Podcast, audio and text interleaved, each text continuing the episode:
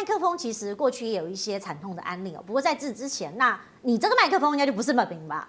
当然不是本名。对对对，对，是为什么要叫这个麦克风这个名号？哦，因为其实我之前在广达工作过几年，对，然后那个时候是当 PM，那个麦克风这个名字是因为我英文名字叫做 Maxwell。啊，对，然后同事就取一个外号叫做麦克风，然后后来就把它拿来当做笔名这样。哦，所以这个笔名现在也很响亮，因为过去你有分享一些在投资界的心得哈。你刚刚讲到这个产培的部分，好像也是心有戚戚焉。你出社会之后，好像有一段经历是这样。对，因为刚刚有讲到，就是我其实未成年就跑去开户嘛，嗯，对，然后开完户之后，我就是拿就是从小到大累积下来的一些零用钱。然后压岁钱这样子，大概十万块吧，对，然后我就挑了两档股票，对，一档股票其实股号我到现在都记得，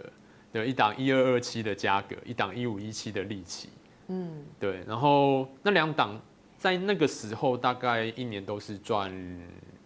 两块钱左右，这样上上下啦，对，然后我买的时候大概二十几块，就是本一比大概可能是十几倍，对，那那。以现在来讲，可能你听到十几倍的本益比，应该算算是便宜嘛。然后，而且在九零年代末的时候，因为那时候科技股泡沫，对，然后网际网络泡沫，所以说那时候的食品啊、传产啊，其实还不错。对，食品传产这一类的股票，其实本益比是相对低的。你电子比电子股的本益比动不动就二十倍、三十倍、四十倍，甚至更高。对，那因为那时候很多其实有些股票是所谓的本梦比嘛。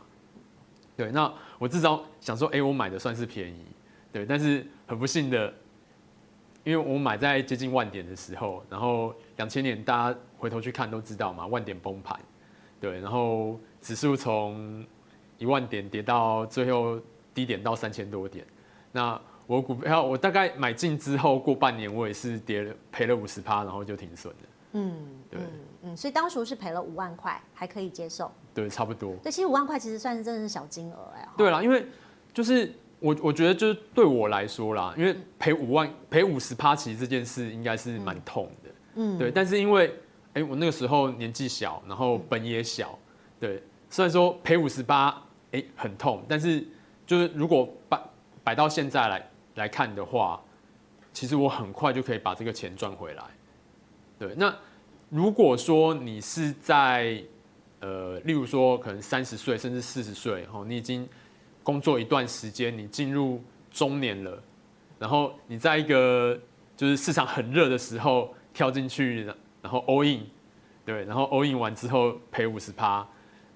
那在那个时间点，你可能赔的就不是几万块、几十万，而是几百万以上了，对。其实你现在就算今年，你从今年去看好了，你在网络上你可以看到一大堆就是航海相关的水手们沉船的故事。好，年轻人好像都很喜欢讲航海的故事，因为身边周遭有很多的这个沉船的人。对，因为今年真的就真就是我们就超多很好笑的说法，对吧？就是溺水就咕噜咕噜咕噜咕噜，对啊，就真的你去你去看网络上，就是只要海运股。跌了或者跌停，你会看到一群人在那边留言，咕噜咕噜。对，大家在刷那个评论。对，对对对对对。所以其实哈，我们看到哎，很多不同的操作方式，大家都有自己的心法。麦克风过去，我们不管是有没有类似的故事，或者是说呃选股的概念，有没有一些观念可以跟大家分享的？嗯，因为我就是其实时不时会出去跟就是跟其他散户演讲，那我自己的。呃，如果要把我的方法用十二字诀做表达的话，好，那我觉得大概是就是这边这边这些，好，就是第一个可能是顺势操作，好，那因为刚刚有提到嘛，就是，诶，当遇到空头的时候，其实如果你没有做好停损的话，那你的亏损可能会非常的严重。所以说，当你进场的时候，哎，你可能就要去思考说，哎，在什么样的状况下，你可能要出场。那最简单的方法，可能就是，哎，你看一条长期均线趋势，或者说，哎，你去画一条趋势线，那跌破就出场。哦，那但这个没有办法保证你赚钱啦，但是你用这样子简单的方法，可能可以帮助你不要赔到大钱。哦我觉得这对新手来说是蛮重要的。对，那其实这三个原则掌握之后，其实对个股是不是还有一些概念也可以分享？比如说本益比啊，或者是股价净值比的这个比较。嗯、是，那像是就是我常常会讲所谓的二低一高，那二低就是刚刚有讲到了，哎，低本益比，低股价净值比，那一高是高现金值利率。好，那这个如果说就是说，哎，大家如果有兴趣的话，去看一些历史上面的论文啊，你会发现说，哎，在世界各国，包括台湾，好，那这用这样子的方式去筛选一篮子的股票，然后把时间拉长来看的话，你其实是可以得到超额报酬的啊。当然也有也有例外的时候，例如说，哎，在一九九九两千年，就是网络泡网际网网络泡沫那几年的时候，其实价值股是。严重落后于大盘的，那这两年的状况其实也是类似，对，那所以说，哎，如果你要采用这样子的方式去选股的话，其中一个很重要的点就是你可能要有一些耐心，对，因为不管什么样的方法，都会在某一段时间里面落后，而且而可能而且可能是落后蛮多的，